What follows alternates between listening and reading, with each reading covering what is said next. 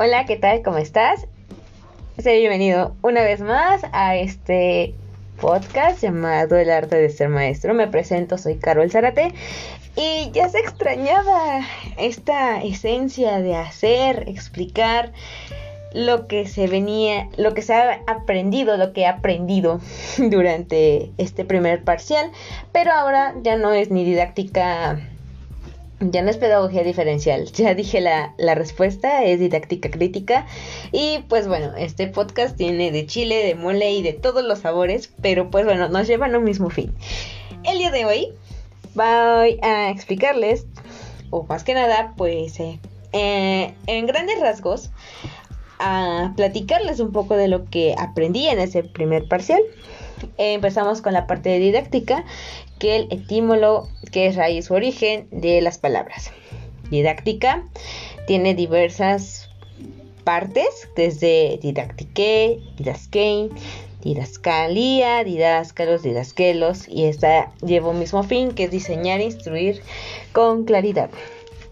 Más precisión, pues cada quien tiene métodos de enseñanza. No todos los maestros van a enseñar de forma igual.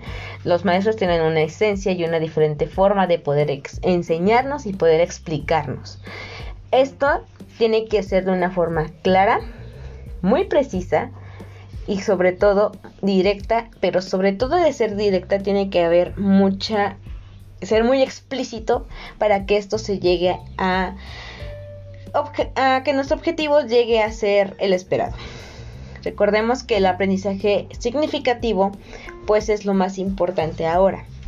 La parte ahora de la pedagogía que es como una ciencia, que es lo sublime que no se comercializa. Para Comenio, el artificio para enseñar todas las cosas a todos con rapidez, con alegría y eficacia.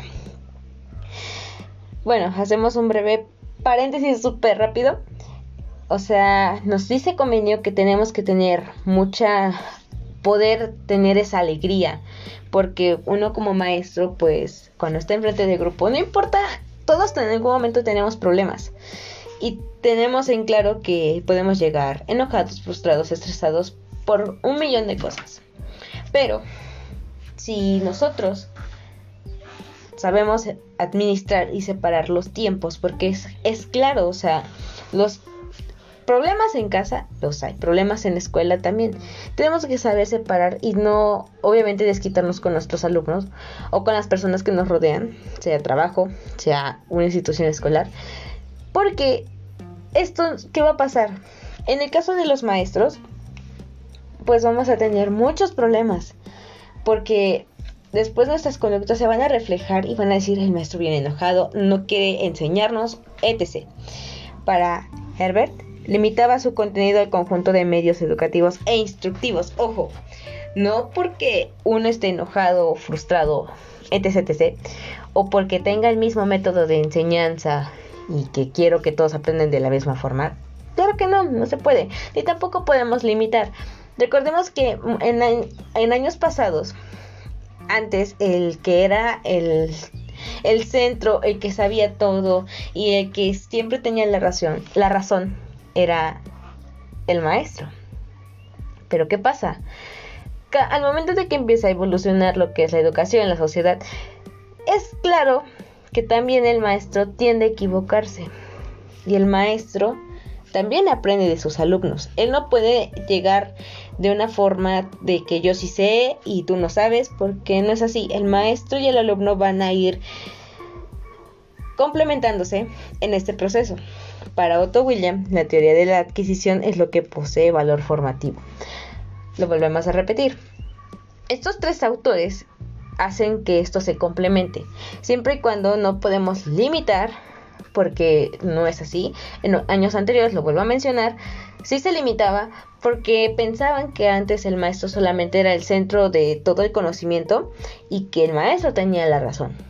Pero eso iba cambiando y hasta la fecha lo seguimos viendo, pero ya con muy poca, muy poca, este, muy poca frecuencia. Ahora, actualmente, ¿qué, estamos pasando? Bueno, desde hace, desde el 2020, recordemos que la pandemia nos llegó a dar en la torre a todos porque no, nos, no estuvimos prevenidos tal cual. Pero es, importante saber que estas barreras porque tengamos en cuenta que maestros no supieron, o todos los maestros en general, tanto alumnos, maestros, no nos supimos administrar de una forma concreta. No sabíamos utilizar qué tecnología, qué, cómo manejar una plataforma. En este caso, pues aquí es donde uno empieza a, a tener que actualizarse. Estos elementos son muy importantes en la enseñanza. Claro, no debemos de poner barreras. Estas barreras deben de ser cuantificables. O sea, no estoy diciendo que pues, tengamos que tener barreras para limitarlos, no. Tengamos barreras que sean positivas, que se puedan cuantificar, para que el canal de aprendizaje sea uno solo y sea un punto neutro. El sistema de ahora hace que más que nada el, sistema educativo, hace que nada más se, se haga una imparcialidad con un valor formativo. Que sí, que actualmente sí se regala calificaciones. Yo no estoy de acuerdo. Porque en verdad, tú no sabes si en verdad aprendió, si lo hizo, o definitivamente no lo sabe. Es por eso que, bueno, en mi opinión, en mi humilde opinión, yo considero que eh, en años anteriores se hacía lo que era el repite. Y estaba bien. Yo estoy de acuerdo con eso porque, ok, no te haces hacer menos o que ya eres una persona de lento aprendizaje. No. Quiere decir que todas esas estrategias de ese maestro o maestra o cómo tú lo palpas es porque no está bien palpado la estrategia ni el objetivo que uno quiere llegar. No podemos hablar de proceso aprendizaje sin una didáctica bien estructurada. No podemos hacer esto sin olvidar ni poder omitir las necesidades. Tenemos de buscar soluciones con estos contextos, tanto retomemos de que el contexto urbano con un rural no es lo mismo. Porque en lo rural son otras cosas y en urbano son otras cosas. Entonces la educación se vuelve una manipulación. Entonces, cuando nosotros empezamos con lo que es la parte de, volvemos al ejemplo de repetición de, de un año, primaria, por, es lo más común ahora, que ya no era lo más común, pero que anteriormente era muy común, nuestras soluciones eran pues que repita el año. Pero no olvidemos que esta parte de las necesidades era porque uno tal vez no estaban no estaban bien flexibles esas necesidades o bien más que nada la estrategia que usaba el maestro para poder dar su clase. Ahora bien, entre la didáctica, entre la teoría y la práctica. Didáctica, teoría y práctica. Son tres cosas, ¿sí? O sea, uno puede administrar de forma adecuada la didáctica, la teoría, la didáctica, la praxis didáctica que se hace.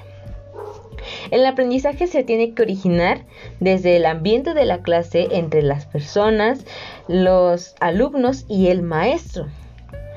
Esta, más que nada, es cómo se va a originar, o sea, dentro de las cuatro paredes de un aula, o si no estamos en un aula, porque por cuestiones de pandemia algunas instituciones han llegado a, clases o a, tocar un salón de clases más que nada.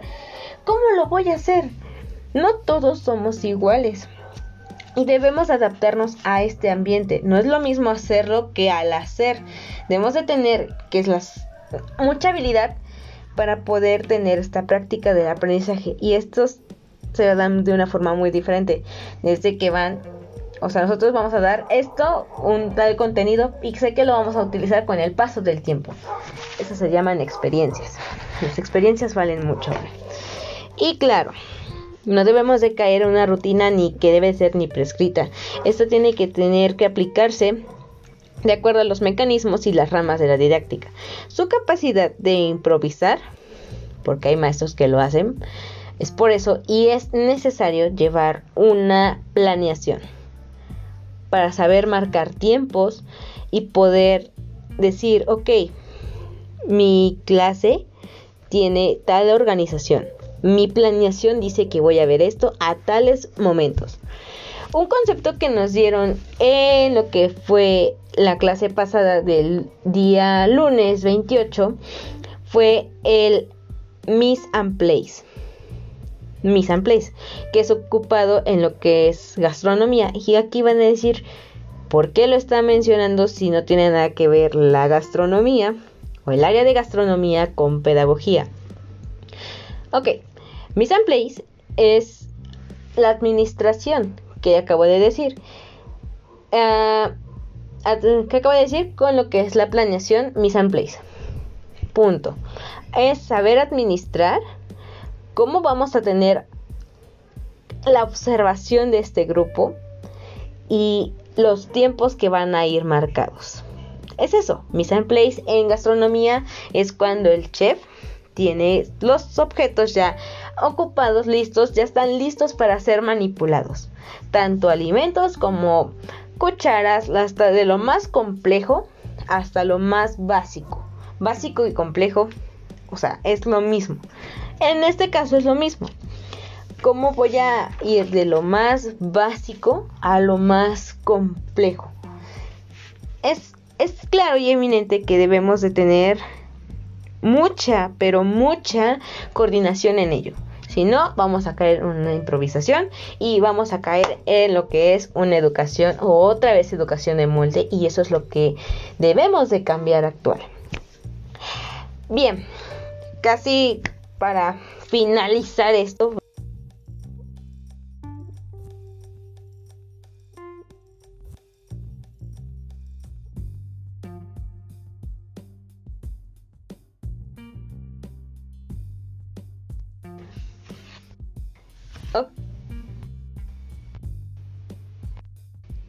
Ok, tuvimos una falla técnica, pero ya estamos de regreso. Eh, para finalizar este podcast tenemos dos temas. Y bueno, es la carácter científico de la didáctica, que este debe de cumplir criterios de una racionalidad científica, con tal de que se acepte la forma de integrar elementos subjetivos en la expresión de los fenómenos dentro de una clase, el proceso de enseñanza-aprendizaje.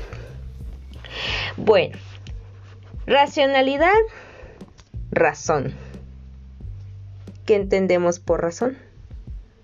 Una argumentación empírica, en la cual vamos a tener una respuesta, un estímulo y una respuesta.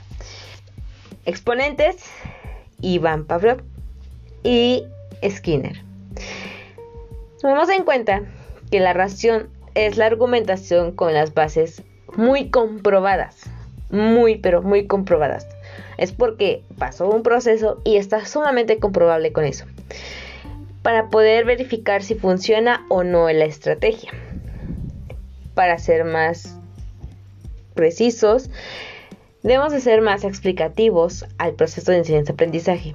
El grado de conocimiento y cómo recordemos que enseñar, aprender es muy diferente. Porque aquí entra una rama importante que es la psicología. La psicología estudia las conductas, los procesos mentales, pero sobre todo lo que es el consciente e inconsciente. Recordemos esa parte del iceberg, la parte de arriba es el consciente y lo inconsciente es lo que queda abajo del mar. Es lo mismo. ¿Cómo voy a o por qué llevamos psicología en este proceso? Pero ¿por qué? Fácil y muy sencillo es porque la razón y las conductas van a ir de la mano y estos fenómenos se van a hacer presentes en el aula al momento del proceso de enseñanza-aprendizaje y el carácter que se le va a dar. Un ejemplo, podríamos decir que el niño vive en un contexto en familia que tiene problemas de violencia.